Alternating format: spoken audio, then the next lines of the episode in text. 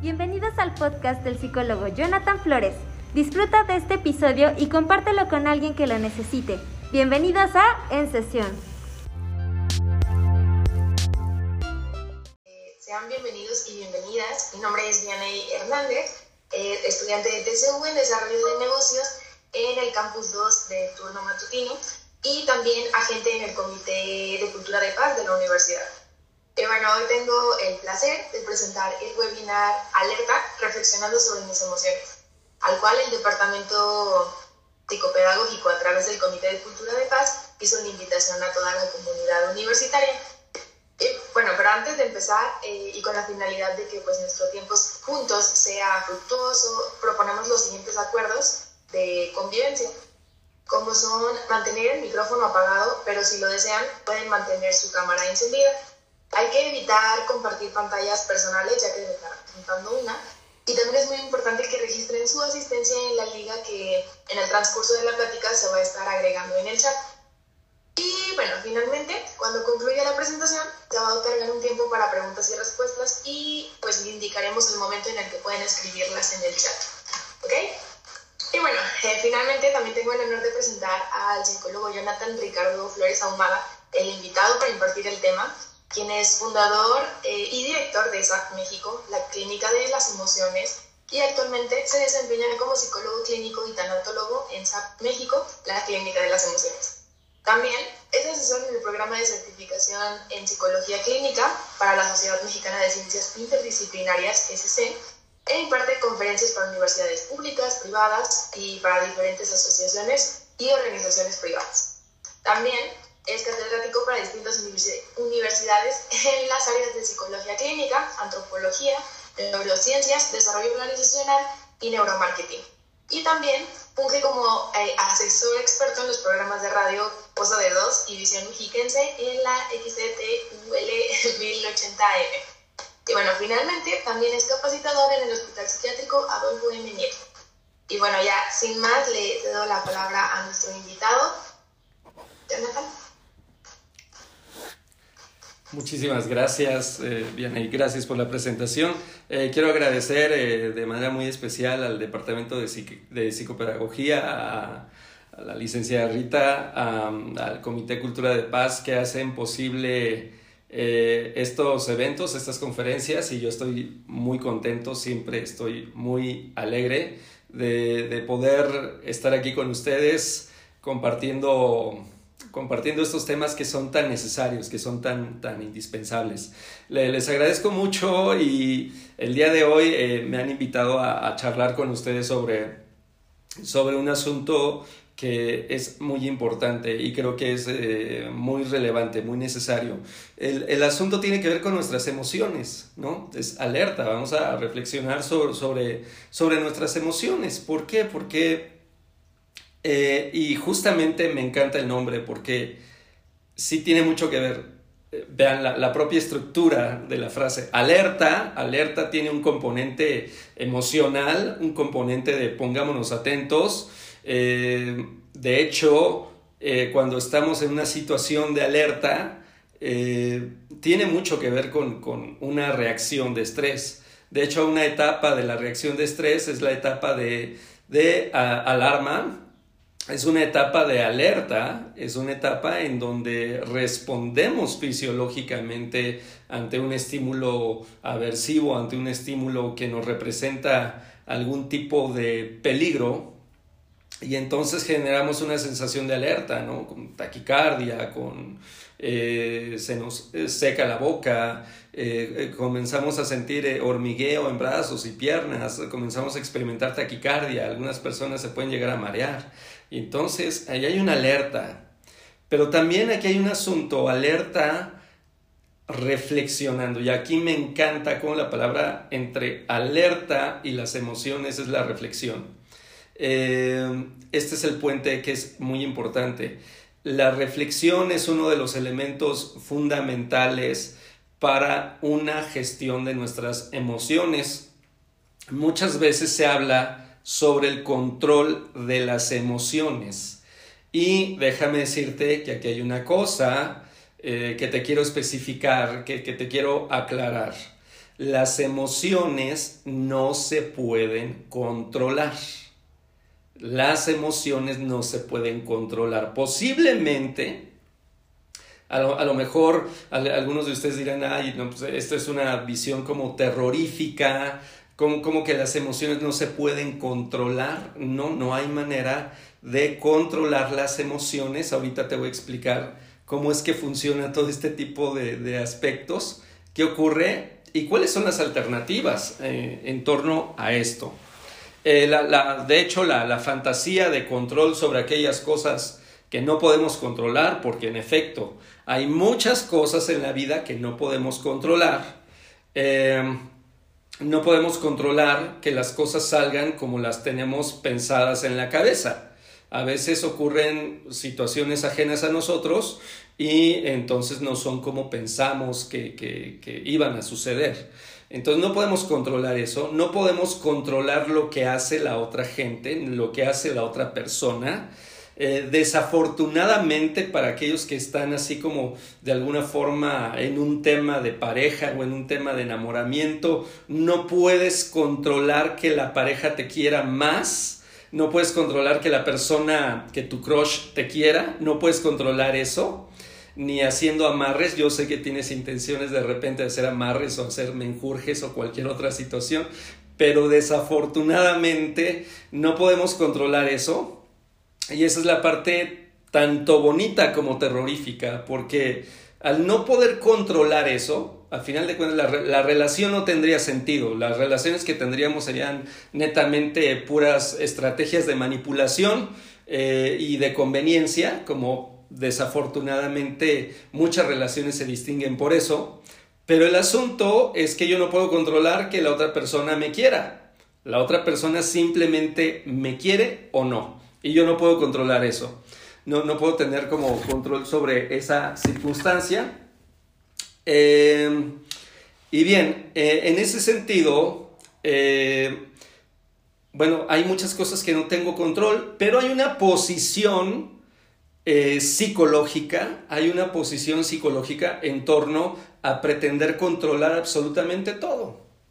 Queremos controlar absolutamente todo, ya sabes, de repente hay cosas que están bien, vamos a planificar horarios, vamos a planificar nuestro día, que quiero desayunar, comer, cenar, hay cosas que son útiles, pero no todo funciona desde esa posición. A veces queremos controlar absolutamente todo y esta necesidad de control eh, está correlacionada a, una, a, muchos fenómenos de ansiedad. Esta necesidad de control, vamos a decir, no te conozco, pero pues conocemos al ser humano. En ese sentido, las personas que tienen esta necesidad de control son personas que se distinguen por ser ansiosas, por ser personas excesivamente preocupadas, por ser personas que están lidiando con crisis de angustia, con crisis de ansiedad, porque están peleando batallas que de antemano ya están perdidas. Hay muchas cosas que no se pueden controlar. Hay cosas que son controlables, adelante, controla lo que puedes controlar.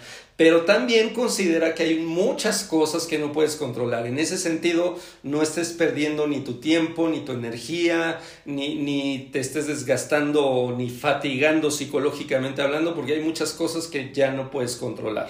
Y en ese sentido hay que bajar la guardia ahí. Em, entonces la posición en la que quiero controlar absolutamente todo se le llama una posición de neurosis obsesiva. Neurosis obsesiva, debo de verificar que todo esté en orden, que todo esté... Y vamos a decir, desafortunadamente, y aquí vamos a tener otra cuestión, hay gente que desde la posición neurótica obsesiva son excelentes estudiantes, o sea, puro 10, ya, ya, ya veo algunos por acá, bueno, puro 10 pero ¿cuál fue el costo? ¿Cuál fue el precio? ¿Qué tal ese 10? O vamos a decir, eh, los estudiantes que tienen puro 10, pero de repente en alguna materia tienen 9.3, tienen 9.1, 9.2 y, oh Dios mío, es lo peor que les ha podido ocurrir en la vida en ese momento, ¿no? Este, porque eh, es una situación eh, terrible, es una situación tremenda. entonces, esa es una posición, desde la posición neurótica obsesiva, vamos a decir, vas a ser un excelente estudiante, y vas a ser una persona súper eficiente en el trabajo también. Eh, pero, repito, ¿cuáles son los costos? Entonces esa es una posición en donde pretendo controlar, pero ya dijimos que las emociones no las podemos controlar. Vamos a decir que los seres humanos, lo que nos distingue es que somos seres deseantes. Lo que nos distingue, a, lo mejor decimos es que somos seres racionales y... No, no, no. se sabe que otros mamíferos alcanzan cierta capacidad de raciocinio y sabemos que los seres humanos pues como que el raciocinio no siempre lo llevamos en la mochila, no siempre lo llevamos saliendo de casa, no lo llevamos con nosotros el razonamiento como tal, la lógica y todo esto. No nos distingue esa situación, nos distingue que somos seres deseantes, es decir, somos seres de deseo, somos seres que deseamos. Eh, es decir, nos levantamos y deseamos un montón de cosas. Deseamos, decimos, este, quiero desayunar, quiero comer, quiero cenar, eh, quiero divertirme, quiero trabajar. Tienes un deseo sobre el futuro, por ejemplo, ahí estás depositando un deseo que si quiero terminar mi carrera y quiero trabajar en esto, quiero realizar tal proyecto, quiero realizar tal cosa, ya quiero irme de vacaciones. Eh, y somos seres de deseo, estamos deseando totalmente. Algunos están diciendo, eh, quiero iniciar una relación de pareja, algunos otros están diciendo, yo ya quiero terminar una relación de pareja. Entonces, somos seres de deseo. Y ser seres de deseo nos vuelve un tanto especiales, nos vuelve inclusive un tanto complicados. Por ejemplo, los animales desarrollan una capacidad instintiva. Los animales tienen instinto, que parece que desean, pero es un instinto, se movilizan por instinto. Yo a mi perro le puedo dar croquetas todos los días. Y, mi perro está de alguna forma alegre, contento. Eh, en ningún momento me quiere soltar una mordida como porque está fatigado y aburrido de que todos los días le doy croquetas. Eh, mi perro no es así, mi perro está de alguna forma, está un tanto conforme. Em, pero sin embargo, si a nosotros nos dan de comer todos los días sopita de verduras, va a llegar un momento en el que vamos a decir otra vez lo mismo, otra vez lo de siempre. Entonces vamos a decir que eh, decimos, estoy aburrido y, vamos, pese a que nos estamos nutriendo, pese a que estamos... Eh, saciando nuestra hambre, pese a que estamos frente a una situación así, eh, nos sentimos insatisfechos, nos sentimos aburridos, nos sentimos molestos, porque somos seres deseantes y, deseamos algo y eso nos vuelve especiales, eso nos vuelve, les repito, un tanto complicados. Entonces debemos de saber eso. Somos seres de deseo y por lo tanto el material del deseo son, es energía psíquica, lo que se conocen como pulsiones. Hay pulsiones constructivas, hay pulsiones destructivas. Las pulsiones son esa vitalidad que conduce al deseo, que es lo que nos moviliza. Por ejemplo, despiertas hambriento y tienes opciones. ¿Qué voy a hacer? Voy a pedir comida, voy a salir a un restaurante o me voy a preparar algo. Entonces, eh, esa energía vital que te lleva a pretender construir una situación, construir algo, construir un objetivo, encaminarte a, vamos a decir, esas son pulsiones. Las pulsiones son la gasolina del deseo como tal. Entonces nos movemos por pulsiones. Eh, decimos, tengo hambre, me levanto y digo, ah, no sé cocinar. Bueno, necesito aprender a cocinar. Me puedo movilizar a aprender a cocinar. No, me puedo movilizar a decir, ah, bueno, voy a trabajar, tengo dinero para ir a comprar, para irme a desayunar alguna parte o pedir este, comida a domicilio. Bien, entonces eh, nos estamos movilizando. Pero ¿cuál es la orientación? Vamos a decir que esto que nos moviliza, que nos hace saltar de la cama todos los días para concretar algunos objetivos que tienes en el día de hoy, eso se le llaman pulsiones de vida. Sin embargo, las pulsiones de vida no son, no son como las más determinantes. las que son más determinantes son las que se conocen las pulsiones de muerte. Las pulsiones de muerte son las que mandan, son las que predominan, son, son muy fuertes. ¿Por qué? Porque las pulsiones de muerte tienen que ver con la consumación de los objetivos. Es decir, tengo hambre, la pulsión de muerte lo que quiere hacer es, si camina, prepárate el desayuno para que ya no tengas hambre, para que ya no desees. Entonces se les conocen como pulsiones de muerte. Y ojo, ¿eh? Porque el objetivo de las pulsiones de muerte es ya no desees, ya no desees, ya no desees como tal. Y esto nos va a llevar, esto nos va a quedar eh, en un asunto de, de, de, bueno, ya, ya no voy a, ya no quiero desear, ¿no? Y esto nos puede llevar inclusive a acciones restrictivas de bloqueo, pues no desayuno, no como, no ceno, no hago absolutamente nada, me quedo en mi cama sin hacer absolutamente nada, pulsión de muerte, no tengo deseos. Vamos a decir, hay gente que dice, eh, híjole, lo que pasa es que estudiar es súper complicado y, y, qué flojera y si me va mal y luego si es costoso y si no me llevo con mis compañeros y si pasa todo, entonces mejor no hago absolutamente nada, mejor no me movilizo. Las pulsiones de muerte están ahí actuando, están operando para generarte inmovilidad, para que quedes bloqueado como tal. No es casualidad que una de las características más comunes en los matrimonios sea la falta de deseo, sea la pérdida de deseo. ¿Por qué? Porque si lo pensamos así, el matrimonio es un acto simbólico de consumación. El matrimonio es un acto simbólico de consumación. Lo sabemos tanto que en las telenovelas, en La Rosa de Guadalupe y todo eso, sabemos que cuando alguien se casa, ya, ahí acabó. Se acabó la historia. Que en una telenovela el villano puede estar insistiendo y quiero quedarme contigo y quiero que dejes a tu pareja y que te quedes conmigo y te voy a raptar y te voy a secuestrar y te voy a hacer mía, te voy a hacer mío, bla, bla, bla. Eh, pero nada más se casan y parece que el villano se rinde, como que el villano dice, oh no, ya se casaron, ya no puedo con esto. Entonces se entiende que el acto matrimonial es un acto de consumación, ¿no? Como tal. Em, por lo tanto, y obviamente es un acto social, es un acto público en el que se dice, ¿sabes qué? Estas personas ya no están disponibles para nadie, ya no están disponibles para nadie.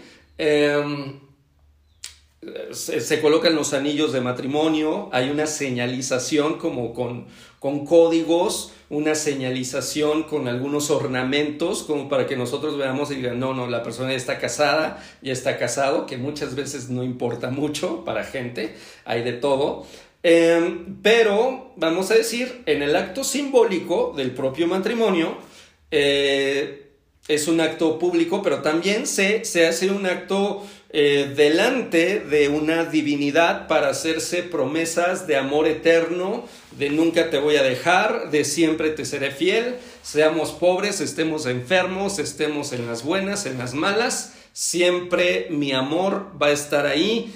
Eh, para siempre eh, no va a haber falla, no, no, no te voy a dejar de amar, no te voy a dejar de querer, no te voy a dejar de desear.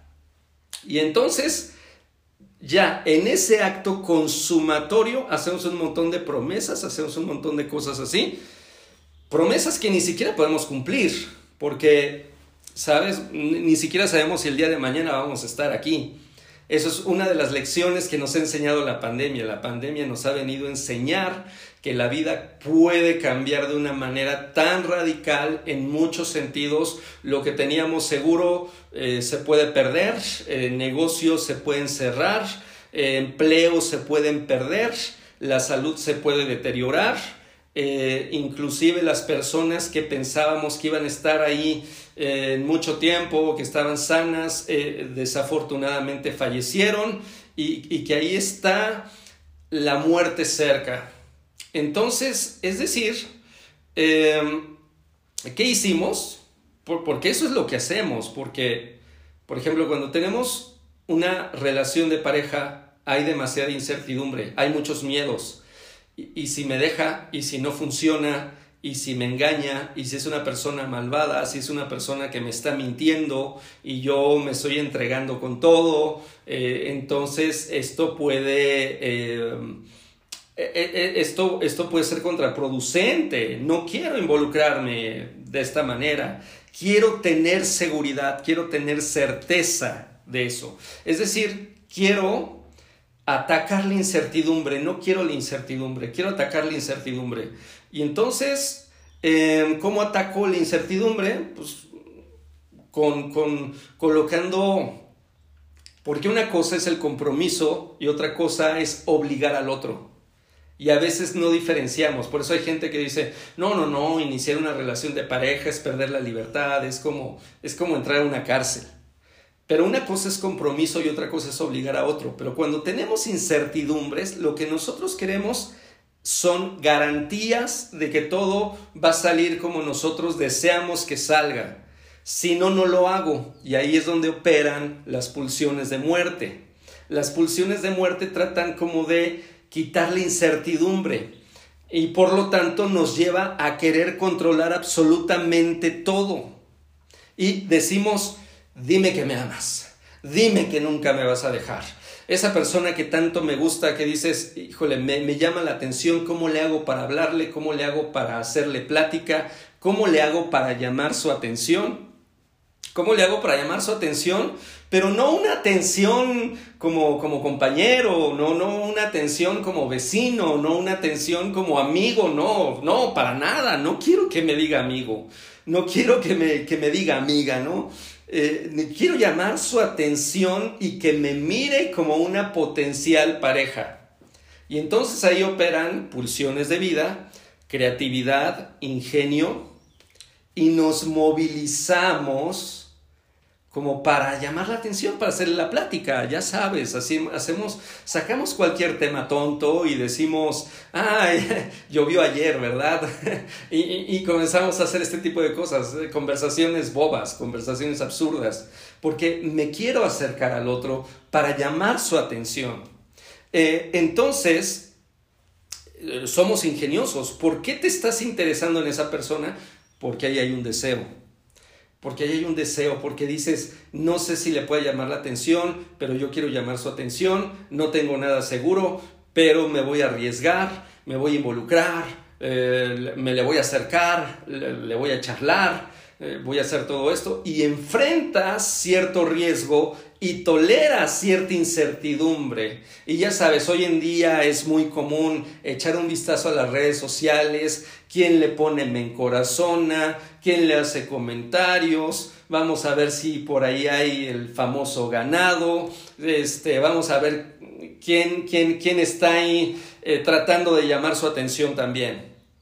Entonces, eh, revisamos y hacemos este tipo de, cosas. Eh, y, entonces, como tal, pretendemos llamar la atención de, la, de la persona.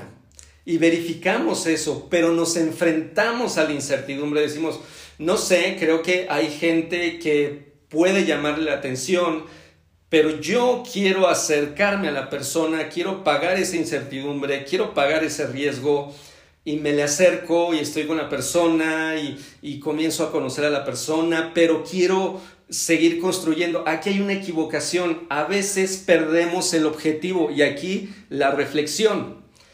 A veces se nos olvida, decimos, me encanta y disfruto la compañía de la persona. Vale, pero se nos olvida, llegamos a sentir miedo, llegamos a sentir incertidumbre Decimos, me gusta lo que estoy viviendo con la persona, pero no lo quiero perder y por lo tanto lo tengo que asegurar. Y entonces aquí ya se me está olvidando, aquí ya se me está olvidando el disfrutar a la persona para entonces yo enfocarme en hacer un montón de cosas para no perder a la persona que disfruto. Y entonces ya me estoy desviando un poquito de mi objetivo, de deseo, y entonces comenzamos a salir, comenzamos a coquetear. Mi objetivo es seamos novios, nos hacemos novios y decimos, yay, ya tengo algo seguro, ya somos novios, ya, ya, perfecto, pero hay un tanto de insatisfacción, la incertidumbre sigue. Dices, bueno, ser novios no es más que suficiente. Quiero conocer a tu familia. Quiero que pongas que somos novios en Facebook, en redes sociales. Quiero que pongas nuestras fotos de perfil ahí dándonos unos besos, diciendo que soy el amor de tu vida, bla, bla, bla. No pasa eso aquí, ¿verdad? Creo que nadie de, de ustedes hace eso, espero. Bueno, entonces hacen eso, ocurre esa cuestión y buscamos garantizar, pero no es suficiente ya tenemos tiempo, vivamos juntos, casémonos y, ya nos casamos y hacemos exacto y no, no es, no, no, no, pero la incertidumbre sigue, pero tengamos un hijo, dos hijos, tres hijos, pongamos un negocio juntos. Y lo que nosotros hacemos es generar lazo obligado, lazo carcelario, lazo, y por eso hoy la gente dice, no me puedo separar porque llevamos 20 años juntos, no me puedo separar porque tenemos hijos, no me puedo separar porque el divorcio sería muy complicado, porque vamos a afectar a los hijos y, y vamos a decir, nos enlazamos con el otro, ya no con deseo, sino nos enlazamos con el otro obligándole forzándole. Yo me siento muy tranquilo porque ya digo, no me va a dejar, ya no me va a dejar, ¿no? Ya no me va a dejar. Tenemos tantas cosas juntos que si me pretende dejar tendría que ocurrir, o sea, sería algo catastrófico. Y no queremos eso. Y entonces es ahí donde la persona ha generado, pues ha muerto un poquito. ¿Por qué? Porque ya no hizo un vínculo de deseo. Entonces, y justamente esa es la reflexión que, quiero hacer al día de hoy, ¿no? Hay cosas que no vamos a poder controlar y que van a generar incertidumbre. a pesar de que estés casado 20 años, a pesar de, que tengas tres hijos, de que tengas negocios, de que les vaya bien juntos, de que se convengan, a pesar de formar estos vínculos carcelarios y todo eso, la incertidumbre sigue. La persona no se va a detener si quiere estar con alguien más. La persona no se va a detener si quiere estar con alguien más. La persona no se va a detener, pues, si, si te va a lastimar, si va a ser algo que te decepcione, si va a ser algo que te desilusione.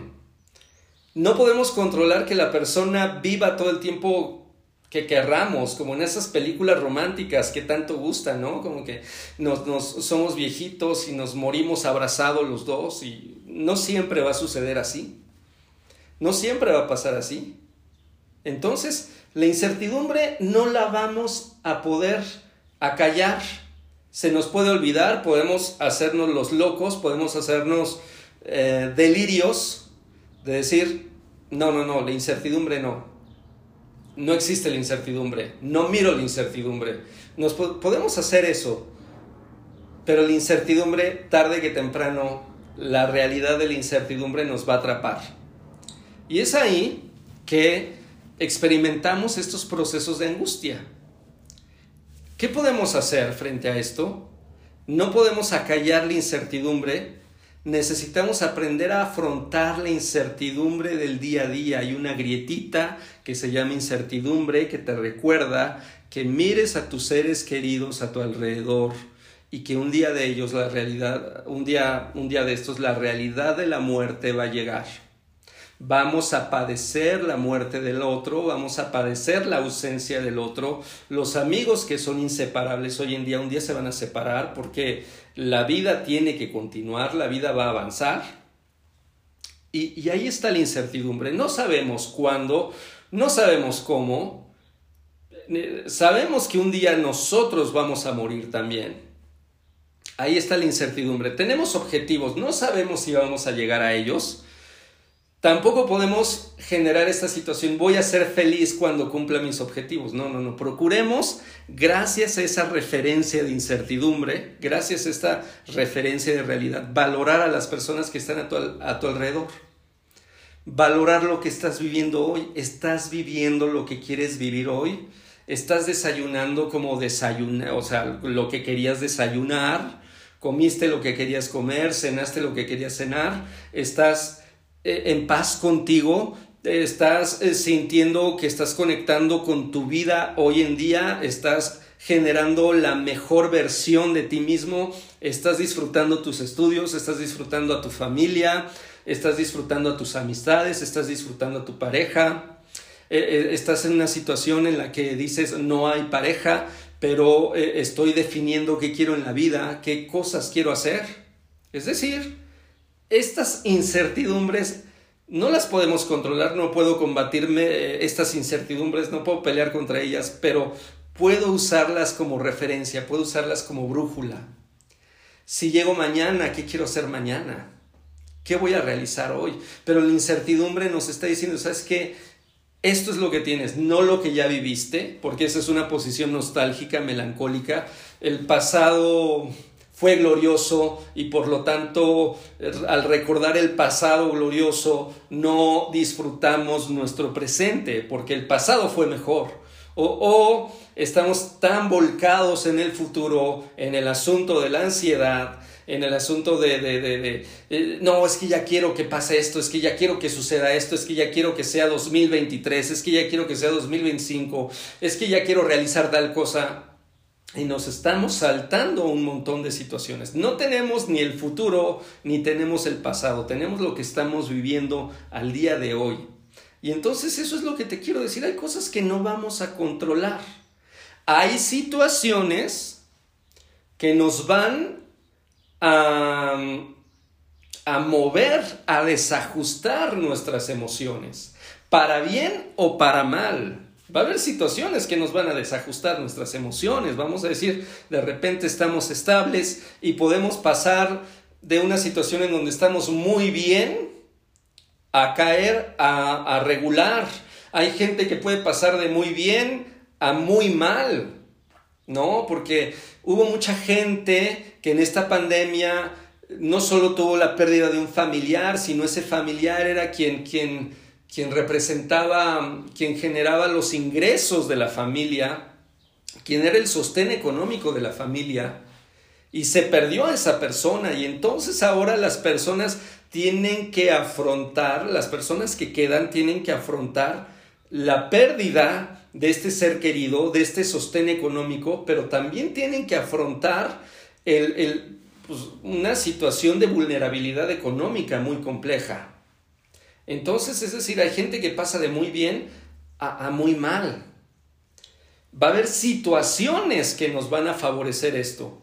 Otra cosa es que no solo son las situaciones, sino la manera en que nosotros miramos las situaciones. Ya te lo dije hace rato, sacas 9.3 y tú dices es lo peor que me ha pasado. Vamos a decir, tienes una manera de ver la vida en la que todo te resulta amenazante, catastrófico y tiene mucho que ver con las relaciones que te han constituido, porque las relaciones nos constituyen. Las relaciones nos constituyen. Por ejemplo, a mí me gusta hablar mucho sobre un muchacho que decía yo no soy bueno en matemáticas, soy malísimo. Entonces entra una regularización eh, con un muy buen maestro y ese maestro eh, le hace bromas, le hace chistes, le hace entrar en confianza y le enseña el tema de matemáticas, de álgebra, de geometría analítica y le comienza a enseñar un montón de cosas y este tipo de relación cambió la manera en que la persona se miraba a sí misma. ¿Por qué? Porque gracias a esto la persona dijo, creo que, o sea, pasó de yo soy malísimo en matemáticas, yo soy lo peor en matemáticas, matemáticas es mi punto débil, y, y de repente esta relación, esta manera en que la persona se relacionó, con este maestro y este maestro la manera en que le enseña con paciencia, con humor, con tranquilidad, con, o sea, con mucha paciencia para explicarle hasta que le queden claras las dudas, esto genera que este chico haya decidido, ah, quiero estudiar una ingeniería. Sí me veo como, como entrando al área de físico, matemáticas. Sí me agrada eso. Eh, vamos a decir, las relaciones nos constituyen hay relaciones que evocan lo peor de ti. Hay relaciones que sacan lo peor de ti. ¿Qué te hacen una persona posesiva? ¿Qué sacan inseguridades? ¿Qué sacan agresividad? ¿Qué sacan el tema de peleas? ¿Qué sacan el tema de, disensiones, de discusiones, de pleitos, de conflictos? Hay relaciones que, que, que te constituyen como un individuo inseguro, como un individuo envidioso, como un individuo acomplejado. Analiza con quién te estás juntando y cómo te estás constituyendo. Y de eso se trata los vínculos. El vínculo es, es decir, me gusta quién soy cuando estoy contigo. Me gusta saber lo que puedo ser cuando estoy contigo. Hay vínculos que sanan, hay relaciones que transforman. ese es el potencial de una relación. Las relaciones nos transforman. Hay relaciones que evocan lo mejor de nosotros, que nos retan, que nos desafían a lo mejor de nosotros. Por eso el maestro francés Jacques Lacan decía, amar es dar lo que no se tiene a quien no es. Amar es dar lo que no se tiene a quien no es. amar no es dar lo que se tiene, amar es dar lo que no se tiene. Vamos a decir, en el sentido constructivo de lo que te digo, de, a lo mejor yo no soy una persona paciente, pero esta relación me implica sacar la paciencia de no sé dónde, aprenderlo a hacer. Eh, eh, eh, amor genera esto, genera, genera esta situación. Yo no soy bueno en matemáticas, pero estoy dando lo que no tengo y de repente digo, wow, al dar lo que no tengo, al comenzar a construir y decir, sí, voy a entrar a la regularización sabiendo que soy malo en matemáticas. Voy a entrar con la posibilidad de que pueda comprender y pueda pasar mis materias. Y resulta que soy bueno en matemáticas, descubro que soy bueno en matemáticas y que no nada más quiero pasar mis materias, quiero trabajar de esto, comprendo el mundo de otra manera. Ese es el efecto transformador de una relación, de una relación de amor, una relación que sana, una relación que te construye, una relación que te edifica. Por eso no nos relacionamos como desde lo que somos ya, sino desde lo que podemos ser a partir de ahí. Entonces hagamos esta reflexión, nuestros vínculos, nuestras situaciones, nuestras maneras de pensar la vida, nuestra manera de pensarnos.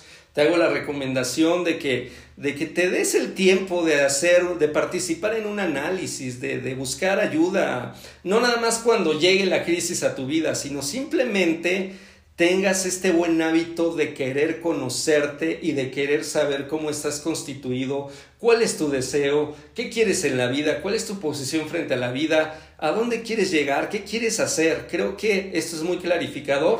Y también no olvidarnos que muchas de estas circunstancias em, emocionales, hay mucha gente que vive en una posición de desventaja. Hay mucha gente que no tiene las mismas oportunidades, que no tiene la oportunidad de desarrollarse, que hay muchos sistemas que terminan siendo sistemas de opresión, que hay gente que sale desde temprano de su casa desde las 8 de la mañana para llegar a las 10 de la mañana a su trabajo y salen a las 7, 8 de la noche y regresan a las 9 y media, 10 de la noche, las personas todas cansadas, cobrando un salario muy limitado que no le permite ni desarrollo personal y, y que la persona está sobreviviendo y que no puede mm, ni siquiera desarrollar un espacio sano con la familia, de crianza hacia los hijos, y, que hay muchos sistemas que terminan siendo opresivos y que obviamente esto nos está machacando psicológicamente hablando y que nos está machacando en el asunto de... No, nos está pegando en, en un aspecto social, ¿por qué? Porque hay mucha disfunción familiar, porque hay mucho, mucho trastorno mental, hay, muchas afectaciones a nivel psicológico derivado de estos sistemas de opresión. Entonces, por mucho que la gente vaya a terapia, si no replanteamos la manera en que estamos viviendo y los sistemas que estamos conformando, no vamos a solucionar absolutamente nada. No todo se resuelve en el consultorio. Tenemos tareas muy, muy tremendas fuera del consultorio con este tipo de sistemas de opresión. Por eso utilicen su talento, su, su capacidad, su sabiduría, su ingenio para pensar en cómo construir un mundo más justo, un mundo más igualitario, un mundo con mayores oportunidades para la gente. Creo que esa es tarea de cada uno de nosotros y pensar cómo puedo hacer para vivir un poquito mejor al día de hoy con mi familia, con mis compañeros, eh, valorando todo esto, desarrollando toda esta situación. Bueno, por mi parte es todo y doy, eh, cedo la palabra para eh, mi parte favorita de cada conferencia. Mi parte favorita es interactuar con ustedes y escuchar algunas preguntas o algunos comentarios y, con gusto estoy aquí atento. Gracias. Muchas gracias, Jonathan. Adelante, muchachos. Eh, en primer lugar, bueno, no olviden de poner su asistencia. En segundo